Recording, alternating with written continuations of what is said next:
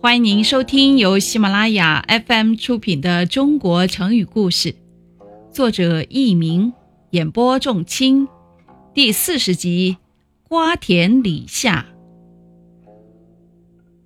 唐朝唐文宗时，大书法家柳公权忠良耿直，能言善谏，担任工部侍郎。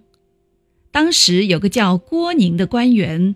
把两个女儿送进了宫中，于是皇帝就派郭宁到尤宁做官。人们对这件事议论纷纷。有一天，唐文宗问工部侍郎柳公权：“近来人们对朝廷有什么议论呐？”柳公权回答说：“您派郭宁做地方主官，有些人赞同。”也有些人表示反对。文宗听后皱了皱眉头，显出不太高兴的神情。过了一会儿，唐文宗对柳公权说：“郭宁做官一向没什么过失，今天以金吾大将军的身份去做这个主官，这还有什么不妥的地方吗？”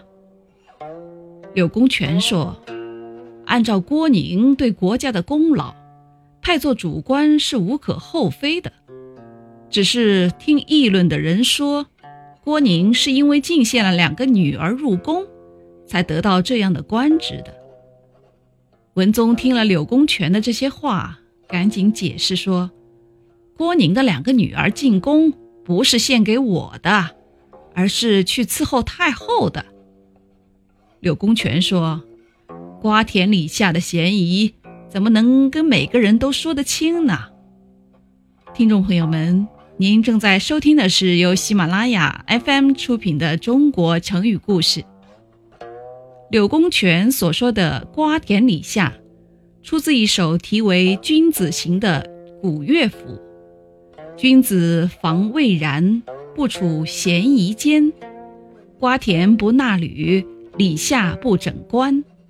那意思是说。当站在瓜田里面的时候，最好不要弯下身子去提鞋子；站在李子树下的时候，最好不要伸出手去整理头上的帽子，以此来避免偷瓜和李子的嫌疑。后来，人们常用“瓜田李下”来比喻容易使人产生嫌疑的地方。